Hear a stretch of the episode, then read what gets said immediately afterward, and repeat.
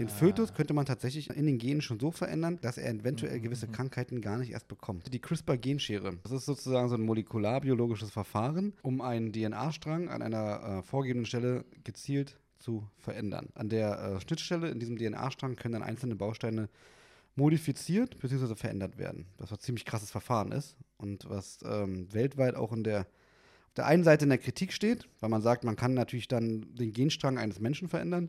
Auf der anderen Seite kann man auch damit in Zukunft sehr wahrscheinlich ähm, Krankheiten. Krankheiten ausrotten.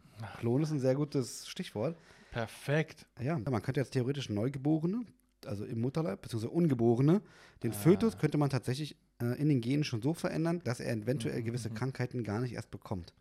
Aber da gibt es halt einige Probleme und diese, die Forschung auf dem Gebiet ist zwar schon vorangeschritten, aber natürlich noch bei weitem nicht abgeschlossen. Man könnte auch gezielt eine bestimmte Person erschaffen. Man könnte eine eigene Rasse schaffen. So. Ein asiatischer Wissenschaftler, der hat ähm, diese Genexperimente an Föten ge- durchgeführt, beziehungsweise ähm, im Mutterleib an Ungeborenen, Mhm. ähm, ohne das Wissen, ich sage jetzt mal ohne das Wissen der Regierung, der Behörden. Boah.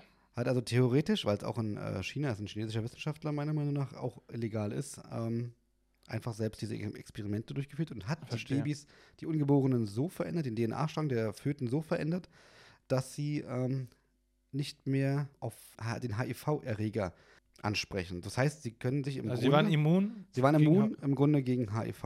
Also das, das war zumindest so erstmal das Outcome daraus. Okay.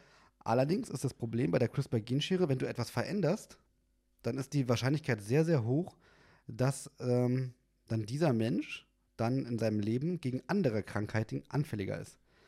Und das ist Ach halt auch nicht so. zu 100% erforscht und da gibt es bis jetzt auch noch nicht so richtig was, wo man sagt, okay, man kann das ausschließen, dass man jetzt sagt, HIV nicht mehr.